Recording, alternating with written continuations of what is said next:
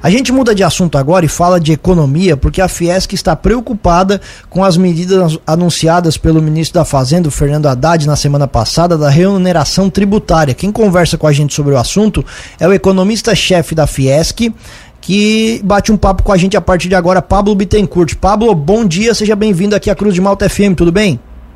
Bom dia, bom dia, Thiago. Bom? Prazer estar aqui com vocês. Tudo bem, imagina, o prazer é todo nosso, uma satisfação, Pablo. Explica um pouco mais pra gente, então, tentando traduzir esses números da economia, o que que isso impacta e por que que vocês estão tão preocupados. Então, o que acontece é que a preocupação que a gente tem, na verdade, é com uma oneração tributária em cima da indústria. É, como a gente sabe, a indústria é o setor mais tributado no Brasil, né? 47% do produto industrial é tributo, quer dizer, é muito mais elevado do que qualquer segmento dos serviços, é muito mais elevado do que no agro. E é, uma parte dessas medidas econômicas colocadas na quinta-feira, na sexta-feira, na quinta-feira, né? Elas oneram uh, exatamente tributos que incidem muito sobre a indústria. Tá? Então, uh, esse é o principal ponto uh, de preocupação né, em, nessa, nessa, nesse conjunto, nesse pacote fiscal que foi lançado na semana passada. Uh, Para ser um pouco mais claro, né, são as medidas que é, é a medida né, que exclui né, o ICMS da cobrar do cálculo de créditos para o PIS/COFINS. Então é basicamente isso que é o que preocupa. Há também uh, uma outra um outro elemento a ser considerado que acho que a gente tem isso com bastante é, vê isso com bastante uh, preocupação, né? É a, a, a, a, pouca, a, a pouca ênfase num, numa revisão de despesas. Tá? Não é que não houve é, um esforço de revisão de despesas. O programa, de fato, tem é, uma expectativa de geração de é, economia, né, por assim dizer, de 25 bilhões com revisão de programas, uh, de diversos tipos de programas e contratos. Tá? Só que isso é uh, um pouco mais do que 10% do total de, de, desse pacote fiscal. Então, acho que fica um pouco por aí. Uh, Para eu não me alongar muito na primeira resposta, né, eu queria dizer também que boa parte desse pacote ele está muito focado no curto prazo. Ele está focado em 2023. Então ele não mantém uma, uma expectativa de melhora das contas públicas para o longo prazo. Então, basicamente é isso, mas também tem outros pontos que a gente pode comentar, ficando aí à disposição das vossas perguntas.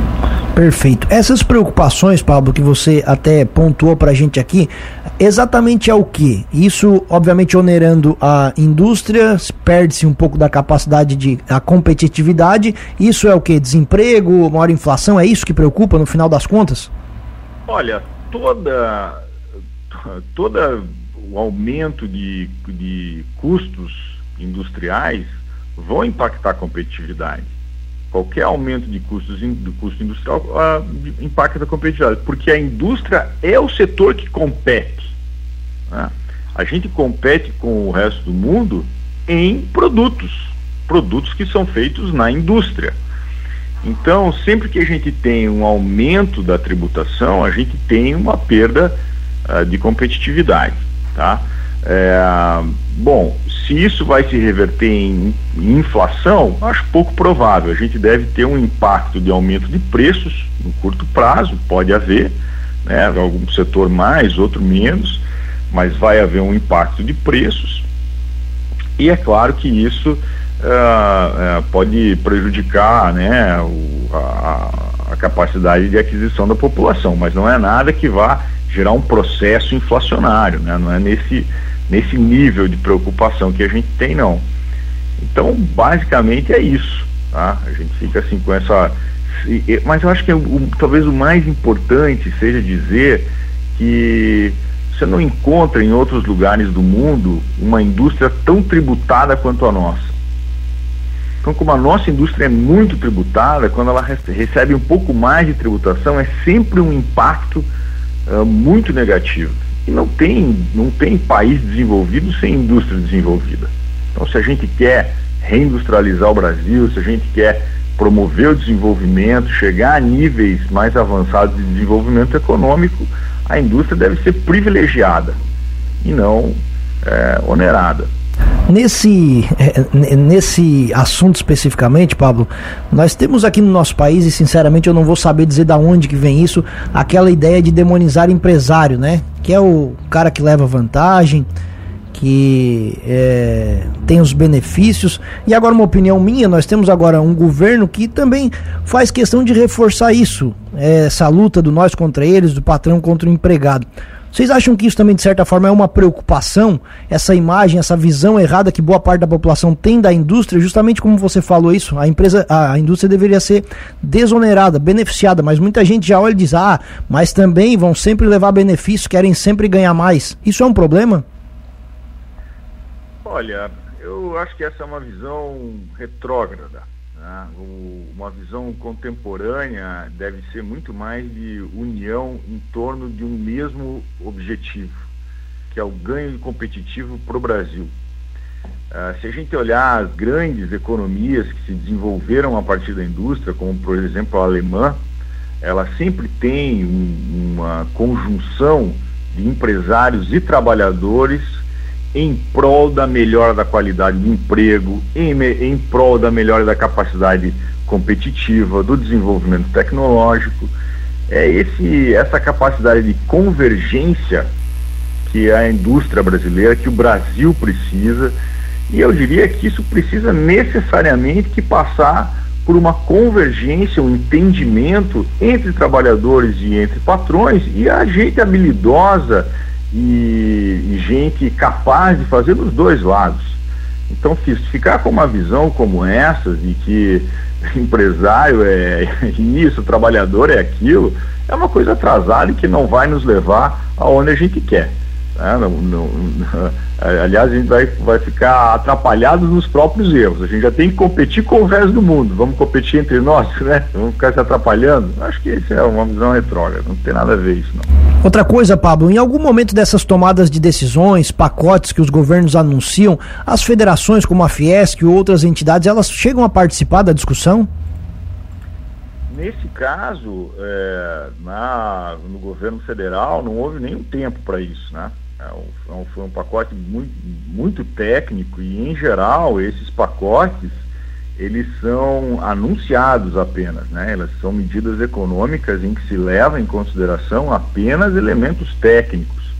Até não é, é virtuoso no caso de pacotes fiscais, é, não é muito bom que isso seja é, muito discutido uh, antes do lançamento. Né? É claro que o, o, Ministério da Economia sabe da interpretação do mercado, sabe qual é, quais são as visões de mundo de muitas das entidades, ele pode negociar ou, digamos assim, tratar né, antes, uh, um bom tempo antes, mas em, em, em tempos que é, é, é, antecedem muito brevemente o lançamento do pacote, tal como foi agora, não, existe te, não existiria tempo hábil para negociações, entende?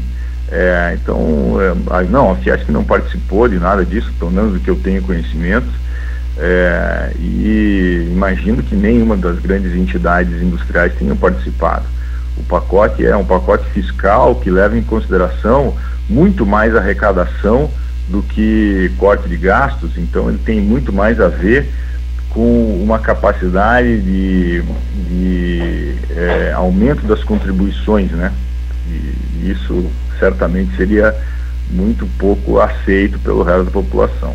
Pablo, para a gente encerrar, eu queria ouvi-lo sobre uma situação que também volta e meia vem ao debate, que é essa situação.